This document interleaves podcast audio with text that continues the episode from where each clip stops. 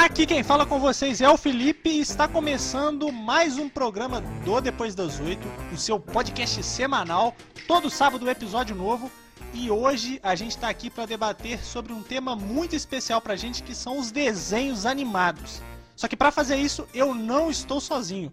E aí galerinha, Aqui é o João Pedro, estamos aqui de novo no Depois das Oito e dessa vez para discutir um tema aí que causa muita nostalgia em muita gente. E estamos aí com o nosso convidado especial de hoje. Ora, ora, ora! Olha quem chegou. E aí, galerinha, muito bem-vindos ao Depois das Oito. Meu nome é Alisson e estarei aqui falando um pouquinho sobre os desenhos das nossas infâncias.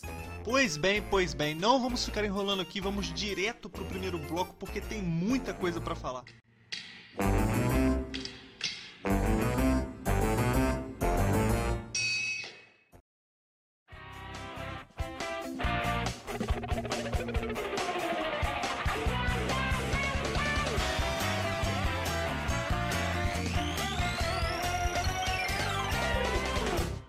No nosso primeiro bloco, a gente está aqui para falar sobre a nossa querida e finada TV Globinho, que marcou tantas gerações aí ao longo de sua exibição. TV Globinho, para quem é mais novo aí que não, não lembra, é uma pena, mas a TV Globinho foi um programa que passou na Globo. Começou lá em 94 e terminou em 2015, mas mesmo terminando em 2015, pra gente ela começou a terminar um pouquinho antes. E assim, é de partir o coração o que, que acabou acontecendo com a TV Globinho, sem querer levantar bandeiras aqui, mas eu acredito que a TV Globinho marcou todo mundo, inclusive a gente que está gravando esse programa, certo? Então, com certeza a TV Globinho aí teve seu final antecipado, na verdade, né? O final anunciado foi em 2015, mas lá para 2012 já começou a passar só os sábados, os desenhos já não eram os mesmos, é, começou a passar muitos, começou a, começaram a colocar muitos filmes também.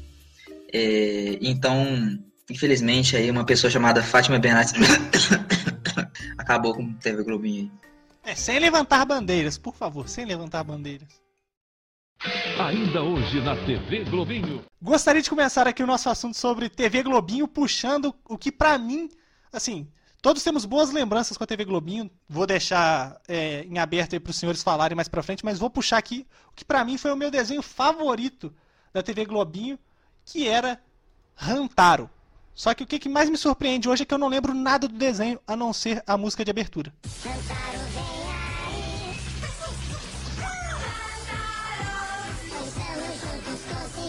Cara, realmente, você falando assim, eu só lembro da música de abertura também.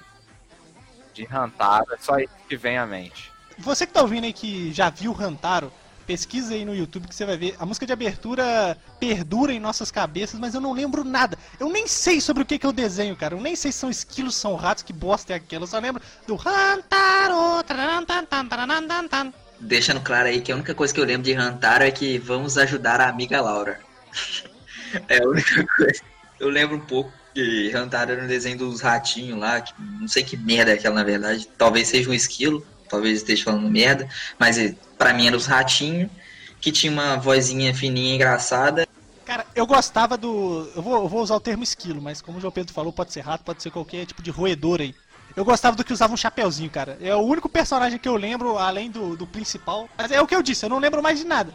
Eu tenho a impressão de que eram hamsters. Mas vale a menção aí ao desenho, né? O Rantaro não podia passar despercebido para mim, a TV Globinho não só era o, o, o, mundo dos desenhos, mas também era uma introdução dos animes, né? É, era, era o que começou a trazer os animes do, do Japão pro Brasil. Então, assim, Bakugan, Avatar, é, Digimon, Dragon Ball, todos esses Inuyasha, todos esses desenhos, esses animes, vou, vou só polemizar um pouquinho aqui. Desenho e anime é a mesma coisa. Você que acha que não, é, se pergunte assim: teve que desenhar, não teve? Teve. Então é desenho. Pronto. Foi o que trouxe esses desenhos japoneses pra cá e, cara, hoje a gente vê aí a quantidade de, de geek, nerd, otaku, chame-se como quiser também, não ligo a galera que assiste anime hoje no Brasil é em massa e é um negócio que cresce cada vez mais e assim tudo começou com alguns programas de, de TV trazendo esses animes pra cá, cara. Isso pra mim é impressionante. É, antes da TV Globinho a gente tinha manchete, né, com os Cavaleiros do Zodíaco e tal, mas a TV Globinho foi a grande ponte aí para muita gente com, com os animes. E aí você citou um que para muita gente é a cara da TV Globinho, que é o Dragon Ball. Dragon Ball Z.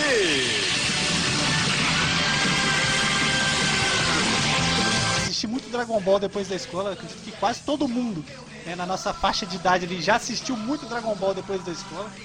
Mas além do Dragon Ball, tem outros, outros animes que passaram na, na TV Globinho que também merecem reconhecimento. E o, o caso de um deles é o Yu-Gi-Oh! cara. Yu-Gi-Oh! também foi um desenho que passou na TV Globinho.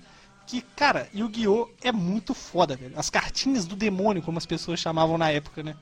Ah, é, mano, com certeza aí, o desenho mais satanista de todos os tempos aí. É, Yu-Gi-Oh! era muito fera, cara. Mas eu, eu gostava mais de Dragon Ball Z, vou ser sincero aqui. É, para mim, Dragon Ball Z é basicamente tudo que uma criança quer ver, que é porrada estancando. E o que mais tinha no Dragon Ball Z era porrada estancando, velho. Foda-se a lógica do desenho, foda-se o roteiro, velho. Quero ver porrada e é isso. Ou também pelo simples fato do personagem principal ter um rabo de macaco, né? Mas vamos ignorar isso. E tinha um cabelão também, né? Lembrando, vale lembrar que foi numa, numa, época muito. Essa época do cabelão foi uma época muito polêmica aí, que na, naquela transformação que durou mil anos, no meio da transformação, só brasileiro sabe que no meio da transformação do Goku, as torres gêmeas são atacadas todas as vezes. Goku não pode se transformar em Super Saiyajin 3. Não, peraí, peraí, que eu, eu já sabia que isso ia vir à tona aqui. É, e na realidade essa é uma memória falsa era exibido no dia. Eu tô com. Eu já sabia, então tava aqui numa aba separada já. O Dragon Ball Z ele tava sendo exibido sim no dia da, das Torres Gêmeas, mas o episódio que foi ao ar aquele dia foi o episódio Vegeta luta por seus entes queridos. Então, ainda não tava nessa transformação do Goku de Super Saiyajin 3. Porque é, a transformação do Goku em Super Saiyajin 3 ela é no episódio 245. E o que estava passando no dia era o episódio 237. Tá? Então, isso foi o chamado efeito Mandela, tá? que é quando a galera acha que tem certeza de alguma coisa, mas na realidade é uma memória falsa. É isso aí, ó. depois das oito também é cultura. Isso que dá a chamar um especialista no programa, viu?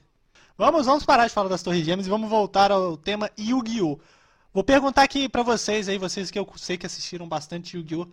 Qual que era a carta que vocês mais gostavam, né? Isso aí era uma coisa que toda criança que assistiu Yu-Gi-Oh! tinha sua carta preferida. A minha era o Dragão Negro de Olhos Vermelhos. Cara, a minha era o Slifer. Ah, não, cara, o cara roubou minha carta. Troca, troca, troca. Você que pegue o obelisco.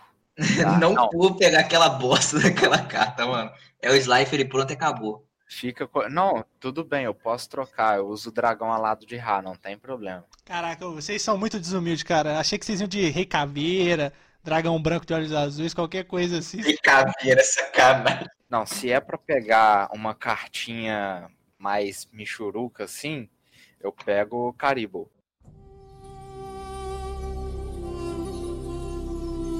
Sua vez! Sua vez! Sua vez!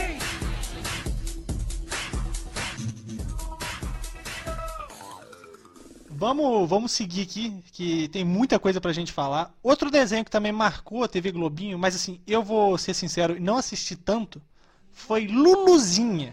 Alguém aí assistiu Luluzinha? Mano, eu assisti Luluzinha, mas vou ser bem sincero, não peguei a época da Luluzinha na TV Globinho, eu peguei a época que a Luluzinha passava de madrugada, e aí nas noites que eu, como uma criança bem obediente, não dormia, aí eu acabava assistindo Luluzinha, inclusive assistia nessa época também eu não sei se devo. Eu vou acabar fugindo um pouco do, do, do tema principal. Não, não, não, não, não, não, não, Volta pra Luluzinha. Merda. Era muito legal. Esse programa começou com um tema e tá indo pra outros totalmente diferentes, cara. Beleza, eu assisti a Luluzinha de madrugada, é isso. Uma criança, uma criança revoltada. Você acha, que, você acha que já viu de tudo na sua vida, você vai ver alguém que via Luluzinha de madrugada, mas tá bom. Cara, mas eu vou, vou contar um segredo para vocês aqui. É, não sei se até hoje, Mas no mínimo até. Acho que foi ano passado que eu. Que eu é, acho que foi final do ano passado. Sempre quando eu vou fazer alguma viagem, eu costumo acordar de madrugada. Acordo tipo 3 da manhã, 4 da manhã, 2 e meia da manhã. É... E eu ligo a TV, deixo alguma coisa passando para eu não dormir. Luluzinha ainda passa de madrugada. Eu falei, eu falei, cara, Luluzinha é a, é a madrugada das crianças, todo mundo sabe disso.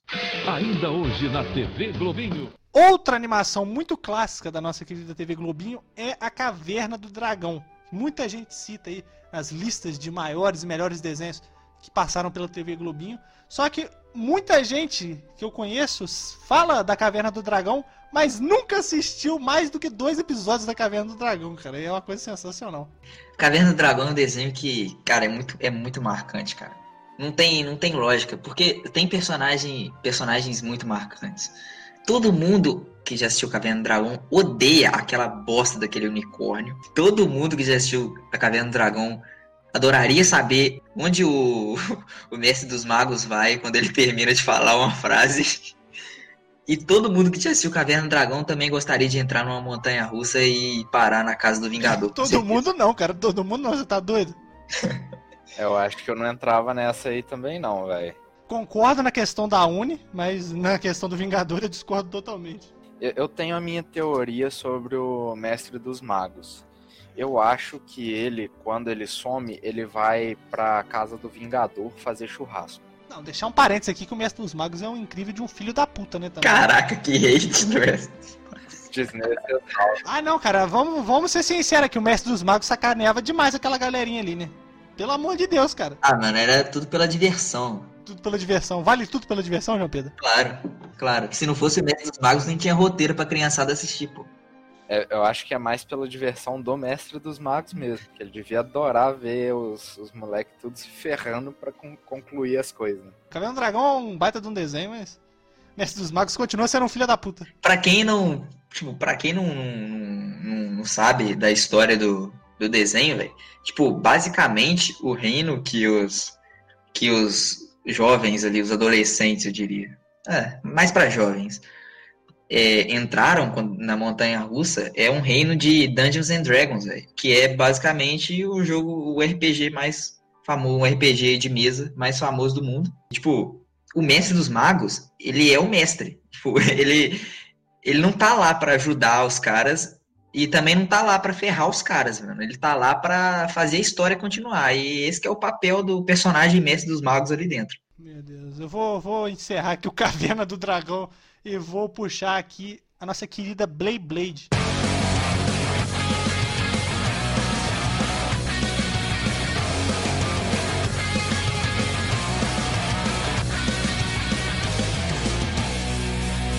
Não teve uma Blade Blade na infância? Cara, era muito maneiro, cara. Quanto mais brilhante, melhor. Mais colorido, melhor. Se olhar pra Blade Blade, você tinha epilepsia, cara. Não tinha como. O negócio era brilhante pra um cacete. Era incrível. Mas eu acho que não, não só brilho, né? A galera que, que jogava também queria sempre as Beyblades de metal pra poder destruir as de, as de, de plástico. A, a galera joga assim. é, joga não, né? Jogava. Não sei se o pessoal ainda joga. Se você joga Beyblade, compartilha o, o podcast e coloca. E se você não joga, também. Beyblade. Exato. Você, você aí mesmo que lembra da Blade Blade, daquela abertura sensacional que é de Blade Blade, que tá marcada aí na- nas nossas memórias, você compartilha esse podcast.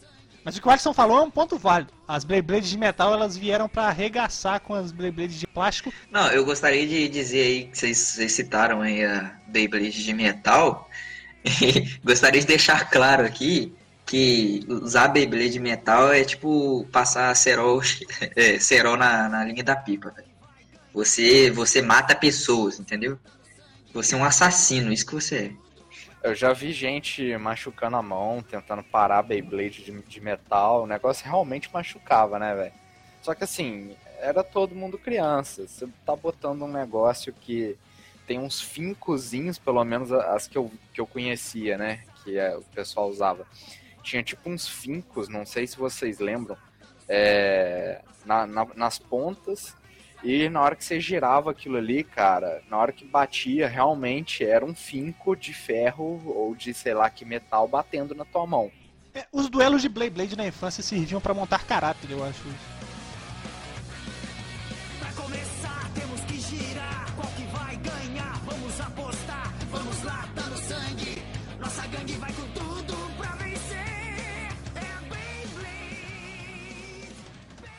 Pra quem assistiu, assistia TV Globinho assim, ferrenhamente, não perdia nenhum desenho, tinha um que sempre passava e às vezes era irritante, às vezes era legal.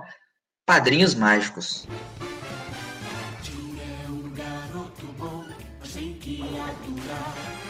Cara, o que dizer do Timmy Turner com o Cosmo e a Wanda fazendo suas loucuras pra desanimar minha manhã? Cara, Padrinhos Mágicos é outro nível, né? Outro nível. Esse é um que eu acho que ficaria melhor sem a Wanda, porque a Wanda ainda era um pouco da voz da razão naquele, naquele desenho. Então, assim, se todo mundo seguisse ali, tipo, a lá, time e Cosmo, cara, aquilo ali ia ser um frenesi de loucura. É loucura atrás de loucura tentando consertar uma O programa ia despirocar legal. Ou será que não? Um que eu também adorava assistir, cara, que é, normalmente esses dois eram os, os principais, digamos assim, eram os que sempre tinha. Depois de Padrinhos Mágicos, Bob Esponja. Vocês estão prontas, crianças? Estamos, capitão! Eu não ouvi direito! Estamos! Oh, vive no abacaxi e mora no mar.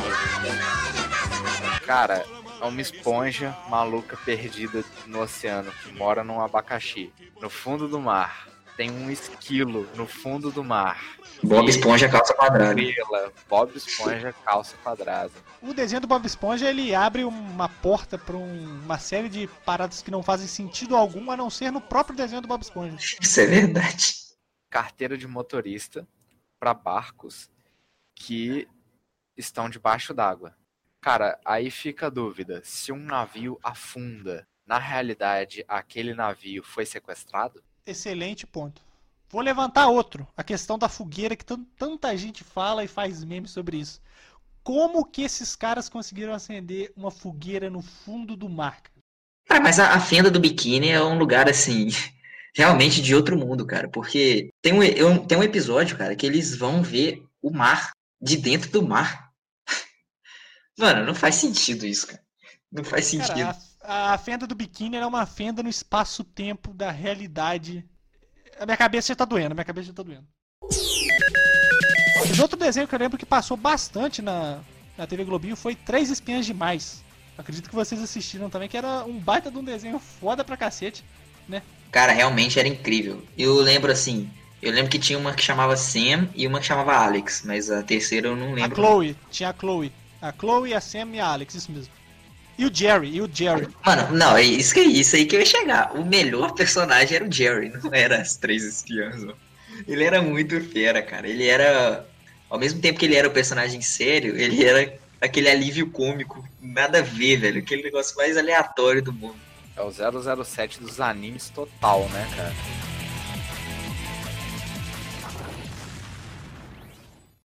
Ainda hoje na TV Globinho. Ó, outro desenho que marcou também a TV Globinho, mas aí, assim, marcou pra mim, mas ele já, já foi é, exibido, acho que já foi naquela, naquela parte final ali da TV Globinho, que as coisas já estavam desandando, que foi os Vingadores.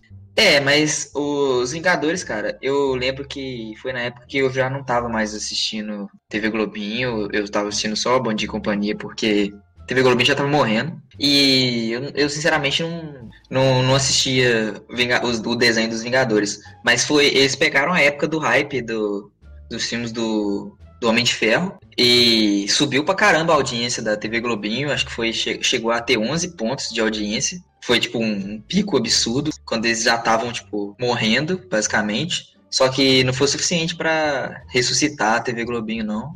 Até porque a própria Globo não, quis, não queria mais a TV Globinho, né? Então, É, além dos desenhos, é, a gente não entrou muito nesse, nesse detalhe ainda, mas tinham séries, né, cara? É, Power Rangers, Feiticeiros de Waverly Place, é, Kamen Rider, então iCarly, é, então, tipo assim, tinha muita coisa que passava lá ainda fora desenhos, né? É, então vou, vou puxar aqui antes da gente prosseguir na questão da- das séries. Pinguins de Madagascar, que pra mim foi uma das grandes coisas que, que na reta final de vida da TV Globinho ainda era foda. Sorriam e acenem, rapazes, sorriam e acenem. Cara, era muito fera mesmo. Eles criaram basicamente um universo paralelo ali do universo Madagascar, só pros pinguins de Madagascar, cara. E eles encaixaram muito bem, velho. Tipo, dentro ali do, do zoológico, eles faziam umas doideiras. Tinha o rico que vomitava qualquer coisa que eles quisessem, mano. Que porra de pinguim é esse? Pinguim de Satanás. Mas, mano, era muito fera mesmo. Era realmente incrível. Só queria deixar um registro aqui. Você não viu nada. Você não viu nada. Cara de bonzinho, rapazes, cara de bonzinho. Depois dessa imitação fantástica do capitão, vou levantar aqui George, o Rei da Floresta. Não, aí já entrou nos desenhos escrachadões, já tá numa outra era, que é a era da comédia ridícula, que é a minha era favorita, tudo brincando. É, mas é, George era muito maneiro mesmo. Mano, que isso, cara. Eu adorava assistir aquela porcaria só porque ele sempre que usava um cipó pra balançar nas- entre as árvores, ele batia a cara em, em algum lugar. Não, e a abertura do desenho também era muito maneira, né? A música. Mas assim, o, a animação ela foi baseada no filme, né? Ou eu tô enganado? Não sei informar aí, especialistas em porra nenhuma aí atacam mais uma vez. Olha, pela, pela data, não. A data não bate, não. Por quê? O filme, ele é de 97. A primeira animação de Jorge o Rei da, da Floresta é de 67. Tem um outro desenho que é de 2007. Aí realmente pode sim ser o motivo, mas acredito que o filme tenha se baseado na primeira animação e depois é, manteve essa sequência. Isso. Linha do tempo do George, o Rei da Floresta aí se mostrando mais bem desenvolvida do que a da- dos filmes da DC.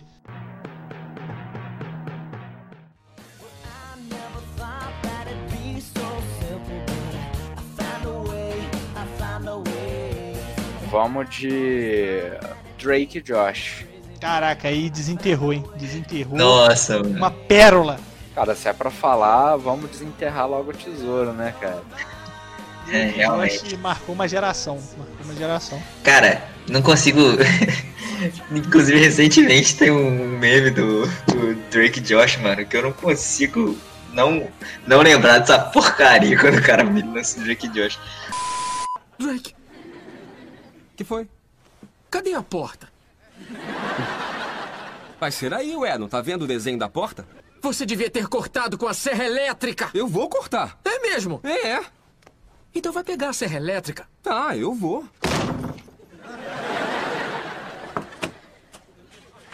Eu já saquei. Ah, não brinca! Vale ressaltar também, né, que além do fato do Drake Josh ter marcado uma geração, gerou também, né, uma, uma série futuramente, né, acho que se não me engano dos mesmos produtores ou do mesmo produtor, diretor, tanto faz, que foi iCarly.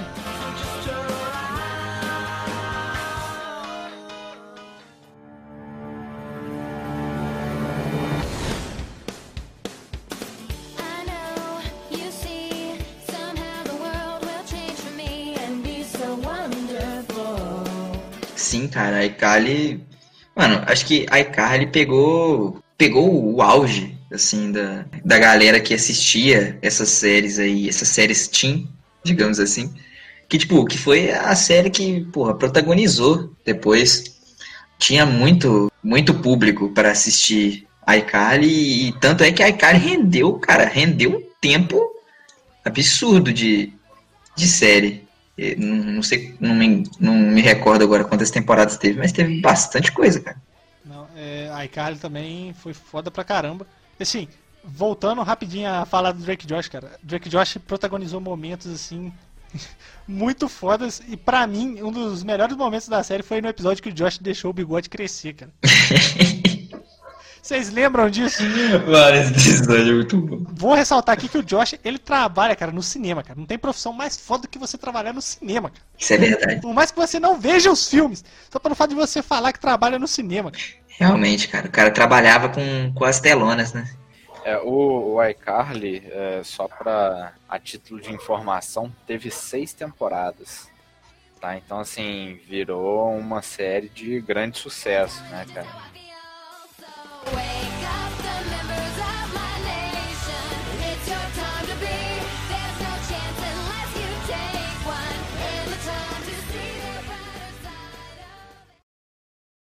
Ainda hoje na TV Globinho. Pra fechar, então, TV Globinho, eu separei aqui. Pra mim, eu não, não considero como um desenho foda, ele está acima disso.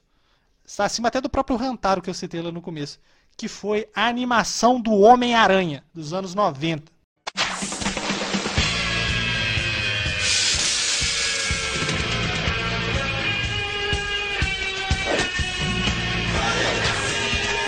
Cara, o que foi aquele desenho do Homem-Aranha?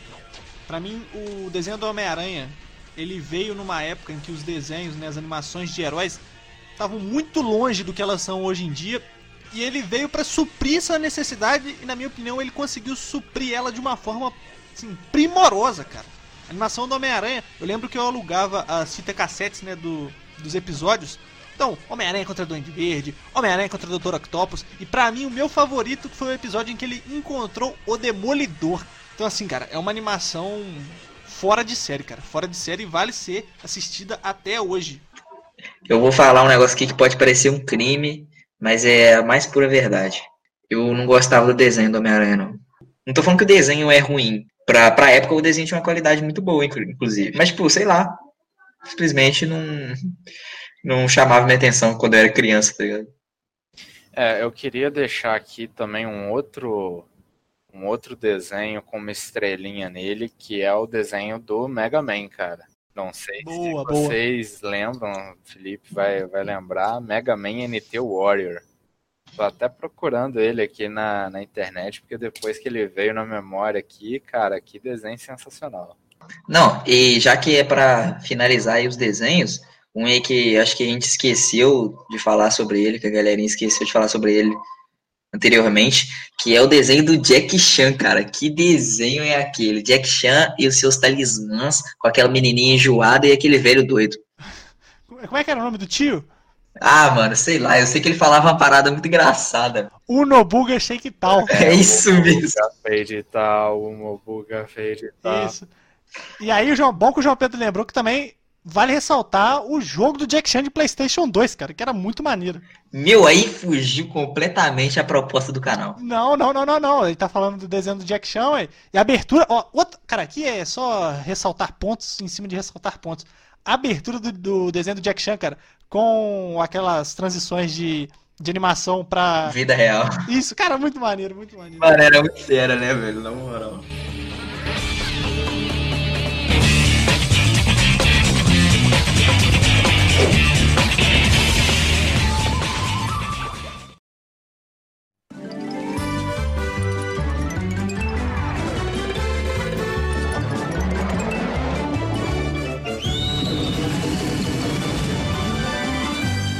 Então, depois dessa nossa volta ao passado aí com a TV Globinho, agora é hora da gente ir pro outro lado do muro. Que pra mim, particularmente, eu tenho uma preferência maior, que é o Bom Dia e Companhia. Mas antes disso, vamos pra nossa frase do dia, né, que tá virando tradição aqui no programa. Frase do dia, hein? O Mobuga é feio de tal. O Mobugai fade tal. O Mobugai fade tal. Chegar com os dois pés na porta. X-Men Evolution.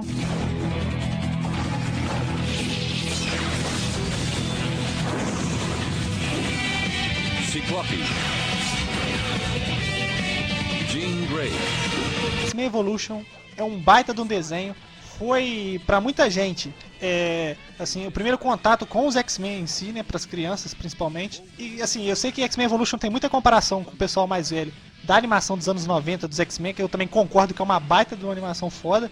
E em alguns aspectos é realmente melhor que o, o X-Men Evolution, mas não tira o mérito da, da animação né, que passava no Bom Dia Companhia. É foda pra caramba também, cara. X-Men Evolution que passa até hoje, né, Felipe? Então, eu não posso confirmar isso aí porque eu não tenho assistido tanto o Bom Dia e Companhia, mas se passa até hoje, melhor ainda, cara. O que prova que o desenho é, é algo transcendente ao tempo. X-Men Evolution. Eu tô puxando a. Assim, hoje em dia não, não, dá, não vejo porque não dá tempo. Sendo bem sincero, se eu, se eu tivesse a mesma rotina que eu tinha há, sei lá, 10 anos atrás, eu estaria assistindo. O, o X-Men Evolution, cara, é um ponto que eu gosto muito, assim. Tem várias coisas que eu admiro no desenho, mas o que eu acho mais foda é a construção dos personagens.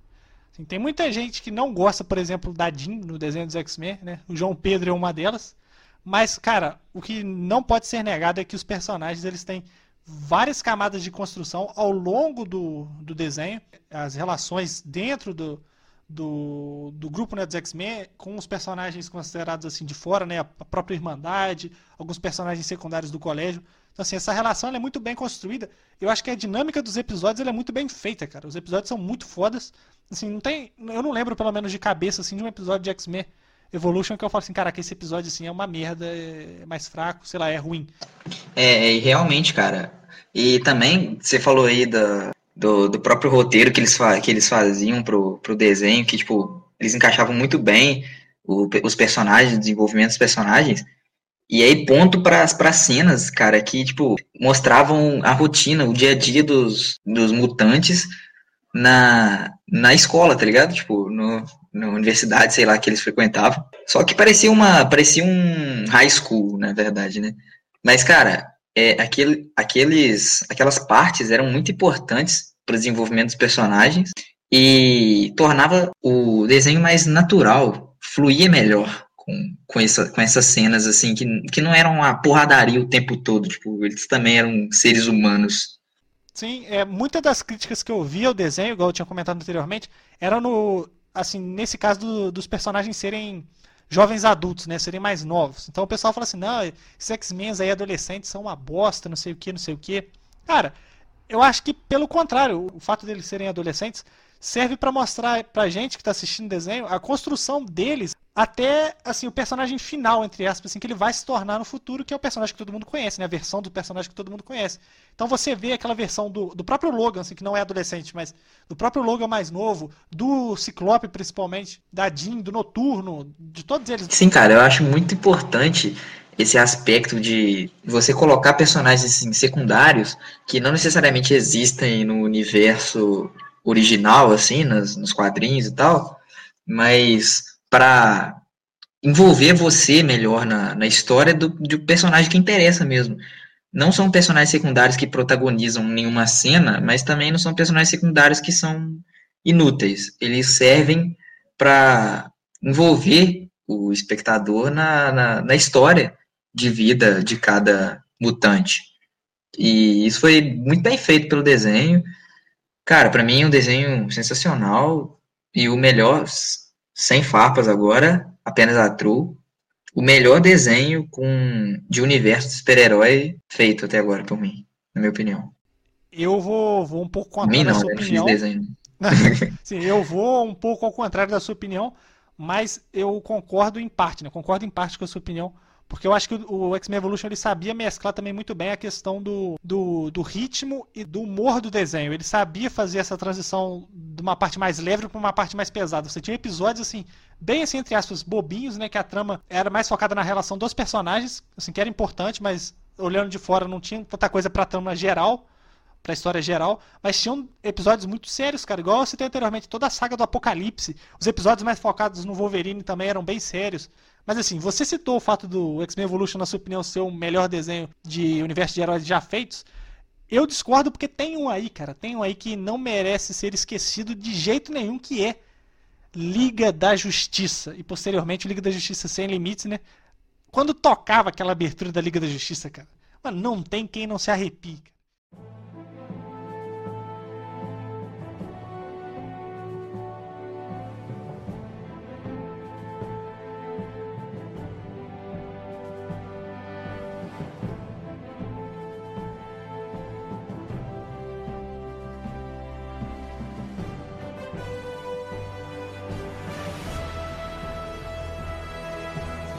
Assim, eu concordo em partes.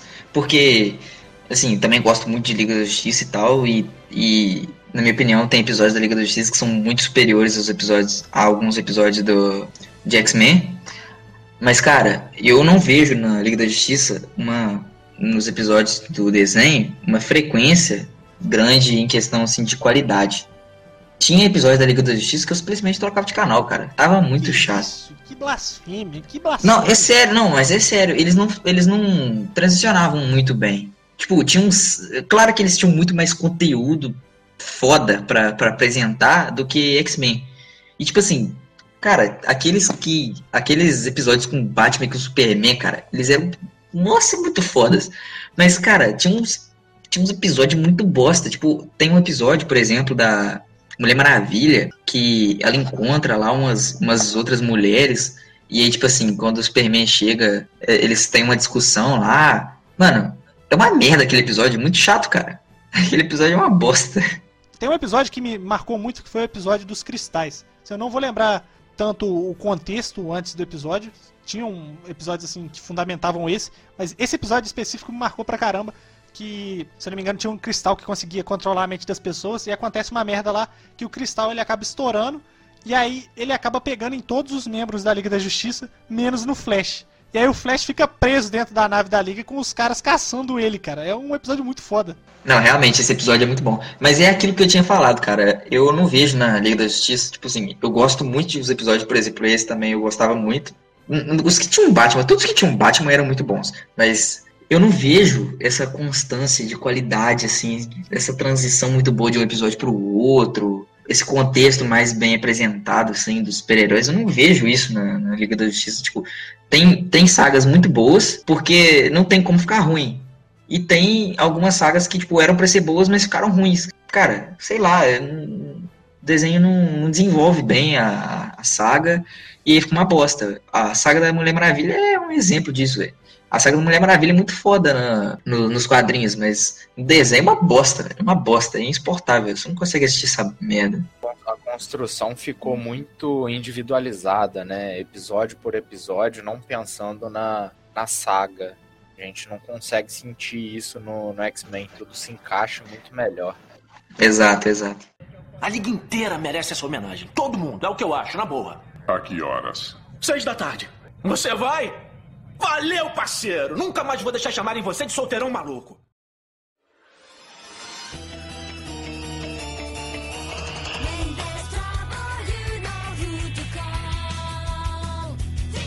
Beleza, vamos seguir pra Jovens Titãs, manter ele na linha da DC, que esse eu acho que vai ser unanimida- unanimidade aqui. Não tem como falar que não é bom Jovens Titãs. É, Cara, eu lembro até hoje da, da abertura, só que eu lembro da abertura em inglês. É, E, cara, marcou muito. Marcou muito esse daí. Os Jovens Titãs que protagonizaram, né, aquela treta gigantesca quando foi lançar a série dos Titãs. Eu não entendi, eu não entendi, sinceramente, a galera que usou como base de comparação para a série o desenho dos Jovens Titãs, cara. Porque o desenho dos Jovens Titãs é uma pegada totalmente mais cômica. Beleza que, igual eu falei, tem as partes mais sérias, assim como no X-Men e no Liga da Justiça. Mas o desenho, ele no geral, ele é mais pegado pra, pra ação e tal, pra, pra comédia, entre aspas, assim. E a galera pegou como referência o desenho dos Jovens Titãs pra usar como critério de comparação pra série dos Titãs, que usou, assim, que usou como fonte de inspiração os quadrinhos, não, não o desenho. Assim, a galera ficou puta da vida quando viu aquilo ali, a série. Não, tá sombrio demais, que não sei o que. Personagem tal não tá igual a, a personagem X do, do desenho, não sei o que, não sei o que. Gente, pelo amor de Deus. Uma coisa é uma coisa, outra coisa é outra coisa, como dizia o, o grande filósofo. Cara, um episódio que me marcou muito. Assim, eu tive, eu cheguei a ter, é, não sei se, se vocês também tiveram, é, mas a maior parte desses desenhos a galera vendia uns DVDzinhos. Sim, sim, pirataria comendo solta.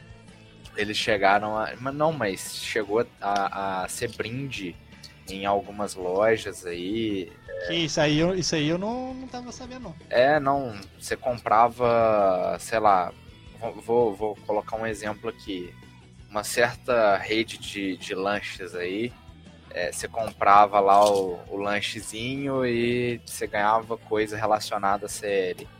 É, então, assim, pra mim eu ganhei um, um DVD dos Jovens Titãs que tinha um episódio da Ravena, que ela meio que se trancava. Ela tinha aquele encontro com o, o que eu acredito que era o pai dela, né? Sim, sim, sim. Um monte de olhos tal, Trigon. cara. E as, as personalidades da Ravena, cara, aquele episódio ali foi sensacional. Cara, mas aí você cometeu um crime, né? Que é comparar o desenho dos Jovens Titãs com a série. Não, é o que eu falei que as pessoas estavam fazendo. Eu, eu, eu concordo com você, a série não tem nada a ver com desenho, a série é totalmente baseada no- nos quadrinhos.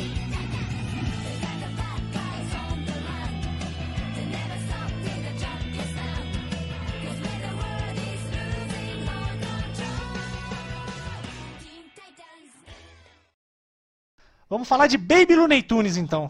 Nós aqui estamos pra brincar com vocês.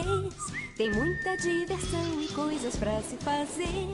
Correr na casa da vovó, fazer de tudo, jogar bola, descer no escorrega, gritar. Outro clássico aí do Bom de Companhia. Tinha até o DVD do Baby Looney Tunes. E assim, eu não sei o que vocês achavam do desenho. Mas eu acho que vocês vão concordar comigo que o Patolino era o astro. Mano, Baby Looney Tunes, muito bom. Cara, tudo relacionado ao Looney Tunes é muito bom, cara. Mano, se você vê, mano, Looney Tunes fez muita história, cara. Tipo, você vê os desenhos que eles fizeram, tipo, durante a Segunda Guerra, mano, do Looney Tunes, cara, muito engraçado. E é um negócio, tipo, eles não tinham recurso nenhum pra fazer, não tinha tecnologia nenhuma. E eles fizeram um negócio, tipo, que você assiste e você dá risada, velho. Não faz sentido isso. Looney Tunes é histórico. Cara, Looney Tunes é vida, velho. Aquela abertura do Baby Looney Tunes, cara, é sensacional. Agora, você lembra do episódio do Baby Looney Tunes que o Piu Piu achou que o pessoal tinha esquecido o aniversário dele? E aí, tipo assim, aparentemente era um episódio mó triste e tal, porque a galera não queria contar pra ele e tal, meio que tava escondendo alguma coisa. Aí ele ficou mó tristão, assim, tentando investigar o que que tava acontecendo, e no final era o aniversário do Piu Piu, cara. Eles fizeram uma surpresa pra ele, cara. Mano, emocionante, cara. Quem, o que que é Titanic perto de Baby Looney Tunes nesse episódio, velho? Mano, eu chorava todo episódio do Baby Looney Tunes. Essa que é a verdade. Puxando outro episódio, o dia que o Patolino perdeu o paninho dele que ele dormia, cara, ele ficou desesperado caçando o paninho. Mano, na moral, esse episódio é muito bom, cara. Mano, todos que tem o Patolino são muito bons, na verdade, velho. O Patolino é muito engraçado. Não, é o que eu falei, eu gosto muito de todos eles, do Frajola, da Lola, do Pernalonga, do Tais, mas, cara, Patolino é o melhor personagem, cara. Mano, o, o Taz, velho, tipo, quando eu, quando eu era criança que eu assistia Looney Tunes, Baby Looney Tunes, eu achava o Taz uma bosta, velho. Mas se parar, se fosse hoje, o Taz é um dos personagens mais engraçados que tem, velho.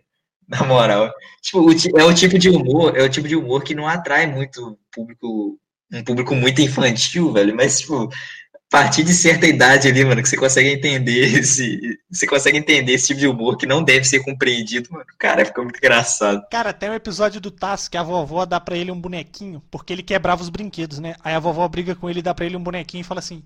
Eu não lembro exato o que, que ela fala, mas ela fala mais ou menos assim: Ah, pra ele não quebrar mais, meio que dá um esporro nele. Aí ele começa a brincar, acho que era um soldadinho, se eu não me engano. Aí ele acaba, tipo assim, meio que. Ele cai, sei lá o que, que acontece, que ele quebra o boneco.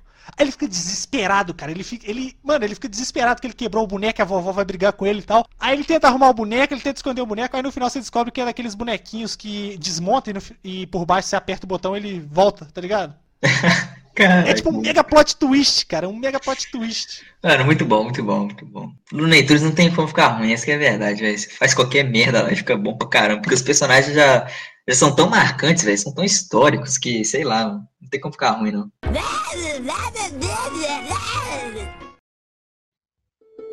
Esse mundo é repleto de monstros. Só Ju é que pode vê-los. Isso é real, acredite. Eu Outro desenho que marcou a geração: A Vida e as Aventuras de Juniper Lee. Cara, Juniper Lee eu assisti pra caramba, aquela menininha de cabelo comprido que chutava os outros. Era a Texuanzi, cara. Mano, na moral. Muito bom. O irmão dela, o Ray Ray, era o alívio cômico da série junto com, junto com o doguinho deles lá, que eu não tô lembrando o nome agora. Sim, Mas que tinha um sotaque mega maneiro na dublagem. é verdade. Não, Juniper Lee era um desenho, cara, que é, você olhando assim de fora, você fala assim, mano, que merda é essa? Como assim uma menina que luta contra É, tipo, você não dava nada, né? É. Tipo, se você tivesse que escolher assistir um desenho, você não assistiria isso. Mas como a gente não mandava na programação dos caras, a gente era criança e assisti- assistia o que tava passando, mano, você descobria com um ou dois episódios que Juniper Lee era maneiro pra E a caramba. abertura de Juniper Lee também entra. Assim, acho que todos os desenhos que a gente falou aqui, tanto desse bloco quanto do primeiro, as aberturas são muito fodas. Isso aí eu tenho que concordar com você, cara. As aberturas dos desenhos que passavam no Bondinho e Companhia, a maioria das aberturas são muito marcantes, cara. Que nem uma abertura de um desenho que eu vou te falar agora que, ó, vou lançar a braba mesmo. Melhor desenho de super-herói aí, vou substituir o X-Men porque eu tinha esquecido, mas agora me recordei aqui. Super Choque, velho. Virgil e companhia. Mano, cara, a abertura era incrível, o desenho era incrível, tudo era incrível. Super Choque é muito bom.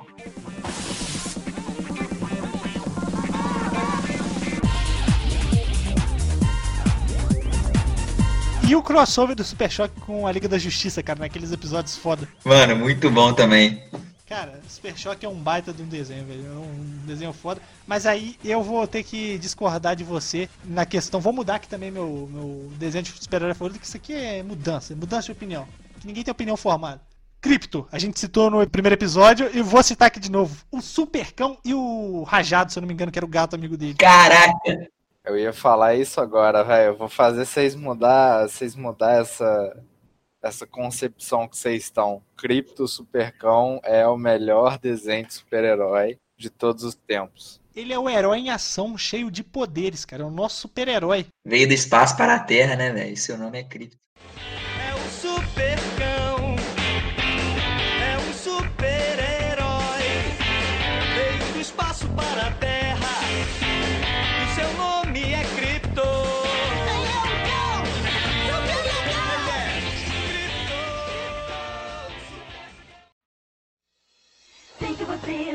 Ser uma de nós.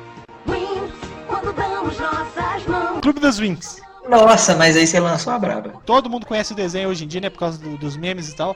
Mas Clube das Wings, cara. O desenho é muito foda. cara. É um desenho muito foda, cara. Clube das Vinx é, é o exemplo vivo de que se você botar criança pra assistir filme de violência, desenho violento, a criança não vai ficar violenta, assim como se ela assistir Clube das Vinx, ela não vai querer virar uma fada, pô. exatamente, exatamente. Só quem é macho hétero de verdade assistir Clube das Vinx. Essa que é a verdade. Cara, é, eu vou ser bem sincero que eu lembro muito pouco assim da trama da- do Clube das Winx. Eu lembro o básico e da questão de personagens também. Eu reconheço pela, pela foto, mas eu não lembro o nome de todas elas. Vocês lembram? Eu não lembro nenhum não, cara. Eu não sou muito de lembrar nome, não. Eu lembro da Bloom, que era a protagonista. Vamos lá, é Tecna, Musa, Bloom, Aisha, Stella e tinha um cara, Walter também, tá? Eu pesquisei. Elas podem voar. O raio mais poderoso tem a marca wings. Mas vamos pra Dick Vigarista e Muttley em suas máquinas voadoras. Peguem o pombo.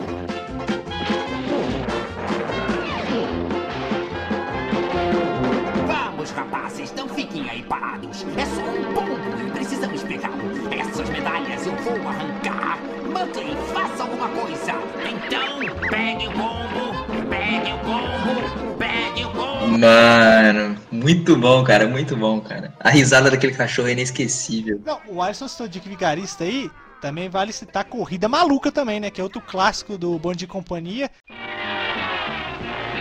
Aqui estão agora os volantes mais pirutas do mundo para realizar mais uma corrida maluca. Numa disputa pelo título de volante mais piruta do mundo. Que, mano, o desenho é muito maneiro, cara. É uma Fórmula 1, só que é uma mistura de Fórmula 1 com Velozes e Furiosos e violência pra criança, tá ligado? É, velho, e o melhor, o melhor de tudo é que eram personagens conhecidos, então, tipo, deixava tudo mais engraçado, porque você tinha já. é, cari os personagens já tinham o próprio carisma. Aí, tipo, mano, era muito bom, cara. O Dick Vigarista e o Muttley no Pega o Pombo veio antes ou depois do Corrida Maluca? Vocês sabem me informar? É, o Peguem o Pombo, ele é, ele é de antes, pelo que eu tô vendo aqui. Ele é de 69, enquanto a pessoa tá sabendo legal, né? 69 é antes de 68. Olha que legal aí, ó. Quem sabe legal sabe muito. É, então, na real, a corrida maluca é, é, é de antes, é de 68 na transmissão original. E a Peguem o Pombo é de 69. Vocês lembram do nome do, do carro do Dick Vigarista, né? O carro 00, ou o nome de qualquer outro carro do Corrida Maluca? Cara, eu não, não lembro não, cara. Eu lembro que tinha um tanque, tinha um carro que era um monte de, de, de, de gente, tipo, todo mundo num, num carro só. Ó, vamos então aqui abrir o parêntese pro Corrida Maluca, que é um desenho que merece. Eram no total 11 carros. O carro 00, que era o carro do Dick Vigarista e do Muttley, era o Máquina do Mal. Depois vinha o carro, meu carro favorito, que era o carro número 1, que era do, dos irmãos Rocha, né? Que era daqueles é, Homens das Cavernas. Aí vem o carro 2, que é o Cupê Mal Assombrado. O carro 3 era o do Professor Aéreo. O carro 4 era do Barão Vermelho, que era também muito maneiro. O carro 5 era o da Penélope Charmosa. O carro 6 era o carro do. o carro tanque, né? Do, dos soldados. O carro 7 era a Quadrilha de Morte. Esse era o meu preferido, esse era meu preferido, o 7. Aí depois ia o carro 8, que era muito engraçado, que era a carroça a vapor do tio Tomás e do Urso Chorão. Depois o carro 9 era o do Peter Perfeito. E o carro 10 era o carro tronco, que era o lenhador e o esquilinho, cara. Não, e a gente falou da- dos apetrechos bizarros da, no, no bloco passado das três espiãs demais, cara, não é nada comparado com os próprios carros. Os carros tinham os apetrechos mais malucos de todos os tempos. Sim. Principalmente o do Dick Vigarista, cara. Eu acho que o Dick Vigarista e o Jerry eram bons amigos. Vamos seguir aqui então. Eu ia citar anteriormente, antes do Alisson levantar a bola aí do, do Dick Vigarista e do Muttley no Pega o Pombo, e a gente foi pelo caminho do Corrida Maluca, mas vamos voltar pro Naruto, que foi um desenho que marcou muita gente. E assim como lá atrás a gente citou que a TV Globinho abriu a porta para muitos animes aqui, para muita gente ter contato com os animes, conheço uma galera que teve contato com animes pelo Naruto, cara, na- no Bodinho Companhia. É, Naruto e One Piece no Bom Dia Companhia, acho que marcaram aí. São animes que, assim, Naruto acabou, boto aspas nisso, porque foi Naruto, Naruto Shippuden e agora o Boruto. Tá vendo? Corri... Falamos em corrida maluca, ó. A galera já tá correndo aqui na minha rua. Tá vendo? Isso daí é a gente tá na mente. É o Dick Vigarista passando aí pra sabotar. Mas Naruto aí teve, digamos, três Narutos, né? Que é Naruto, Naruto Shippuden e Boruto. E tem o One Piece também, que One Piece não é eterno, não acaba nunca. É, os dois que levou, levaram muita gente para o caminho aí de assistir anime. Então, eu assisti só o Naruto clássico. Eu lembro que o Naruto clássico eu cheguei a jogar os jogos também, né? O Naruto. Como é que era o nome do jogo? Play 2? Me fugiu o nome aqui agora. Ultimate Ninja Storm. Isso, joguei muito. O Naruto Shippuden eu não vi nada e o Boruto eu só fiquei sabendo. Eu, eu assisti, assim, é claro que eu não assisti Boruto, nem pretendo nunca na minha vida, mas eu assisti Naruto clássico e Shippuden, e, cara, Naruto clássico é muito bom, cara. É, é o único anime que, tipo, foi feito completa a dublagem dele, tipo, todos os episódios. Claro que com alguns episódios aí cortados aí por questões de BR mesmo, que não podia passar mesmo, mas todos os animes tiveram isso. Mas o Naruto foi adaptado até o fim, o Naruto clássico. E depois eles não. Foi dublado até o fim, no caso. E depois eles não dublaram o Shippuden e o Boruto. E nem passaram na, no Bom Dia e Companhia. Mas, tipo, para mim, Naruto clássico é o melhor de todos. Melhor do que Naruto Shippuden e melhor do que Boruto. Mas assim, eu sei que muita gente tem uma piada aí no meio da comunidade otaku. Que entre Naruto, né? Não sei se é uma piada, se é uma competição realmente séria, entre Naruto e Dragon Ball, cara. Aí. Sim, eu gosto muito de Dragon Ball e acho que é uma competição injusta, né? Se for realmente séria, se não for apenas uma piada. Mas aí comparar com comparar com Dragon Ball aí é sacanagem, porque tipo, tipo é outra é outra época. Eu não acho que seja uma comparação justa. Se eu tivesse, tivesse que sim dizer qual mais me marcou, acho que foi o Dragon Ball Z, mas Naruto é bom pra caramba também, Naruto clássico. Pô, incrível. Eu, eu concordo com você, mas igual eu falei, eu achei que era uma piada, velho, na hora que o pessoal falou. Mas. Não, é, mas assim, eu acho que a competição não é nem pela por preferência no caso. É que tem um ditado aí que em mundo de, de Naruto, Kuririn é rei. É Deus, aliás, Kuririn é Deus. Porque o Kuririn é, vou botar aspas nisso, tá? Kuririn é o mais fraco do, do Dragon Ball. É, eu não, não, não tenho certeza se ele é o mais fraco, porque a gente ainda tem ali antes. Que ele morreu mais, a gente tem certeza, né? É, que ele morreu mais, a gente tem certeza. Mas eu- se, a gente, se eu for parar pra pensar, o Kuririn ele é muito foda, porque ele é só um humano comum que desenvolveu poderes é, por treinamento e, porra, tá lutando do lado de um monte de extraterrestre e filhos de extraterrestre. É, e o, o- teve uma comparação num exemplo é, do. Acho que foi do Enerd, que o Enerd fez uma comparação. E existem condições em que o Naruto ganharia, existem condições onde o Kuririn ganharia. Só que se a gente for comparar poder bruto, cara, simplesmente o Kuririn tem poder para destruir a Terra. Acho que vale lembrar também que o Naruto ele não desenvolve só esse aspecto físico dos personagens. Então, tipo assim, por exemplo, todos os personagens de Dragon Ball cairiam em Genjutsu, por exemplo. Então, vamos supor, o Itachi ganharia de todos os personagens de Dragon Ball sozinho. Se você levar. Por isso que não tem como comparar, são universos completamente diferentes. Então, sei lá, pra mim não faz sentido. Vocês têm algum personagem favorito no Naruto? Cara, Claro, Rock Lee. Tirando Naruto, o Choji pra mim é muito foda, porque pensa assim, todo mundo tá lá fazendo exercício, fazendo os treinamentos, não sei o que. O Choji tá fazendo o quê? O Choji tá comendo carne e tá ficando mais forte com isso. Olha que foda, cara. Olha que doideira. Não, pra mim o Rock Lee é o melhor personagem. Comer.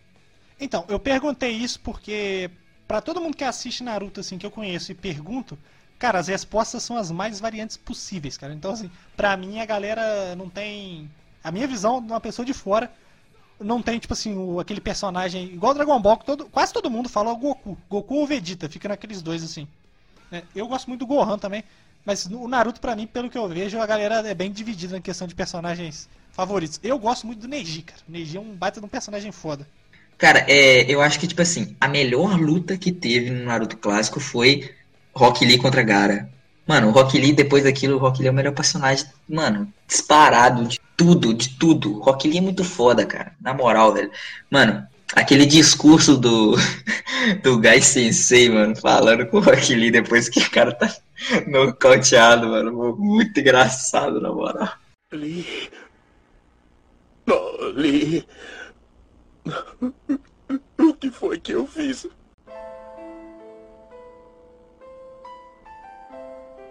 Olhe só pra você. Nem está consciente e continua empenhado em mostrar ao mundo o que pode fazer.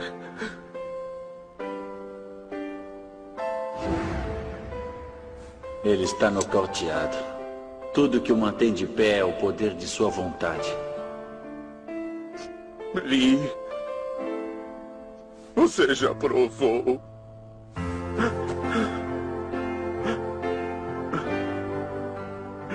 Você é um grande ninja. Vamos, vamos seguir aqui então com essa bodega. Vou é, trazer para o debate outro desenho que também muita gente assistiu, que é o Projeto Zeta, cara, que é o desenho do robozinho. Teve até um crossover com o Batman do Futuro também, que eu lembro muito. Eu não lembro exatamente da história, eu lembro que o, o Zeta era um robô que, assim, do mal, entre aspas, né? E aí depois ele acaba ficando do bem. E aí tem uma galera perseguindo ele, e é tudo isso que eu lembro do desenho, só que na minha cabeça é um mega de um desenho foda. Sim, mano, é ele e aquela aquela moça lá que é loira, tem um cabelo curtinho, né? Sim, pesquisei aqui agora, o nome dela é Ro. É isso aí, ele e a Ro. E eu acho que pra mim o mais foda de tudo desse desenho é que ele tem um cartão ilimitado.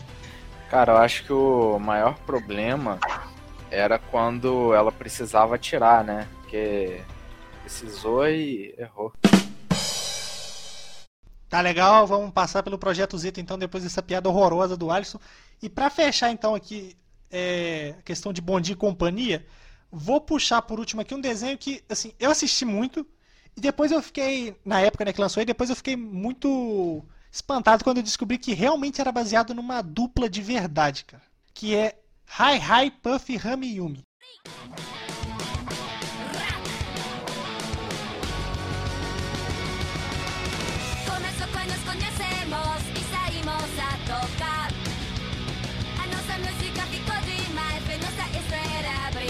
Vocês lembram desse desenho?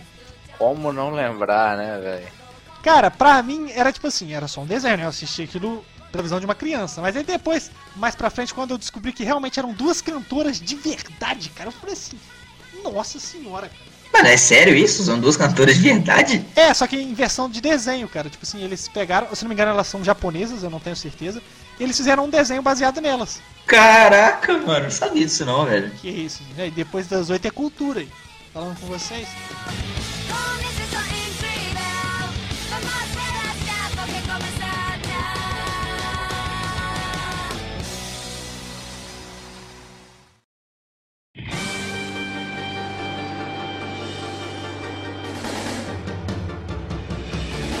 Então acho que depois disso a gente encerra o nosso bloco e o programa, né? E aí, novamente, vale aqui abrir a sessão de recados finais, que depois das 8 tem o seu Twitter próprio agora, né? Desde semana passada, arroba podcast DD8, então siga lá, dá essa moral pra gente. E assim como lembrei no início, vou lembrar agora no final, programa novo todo sábado, né? E acho que com isso eu encerro aqui a minha participação. E aí deixo com vocês dois aí pra darem seus recados finais aí.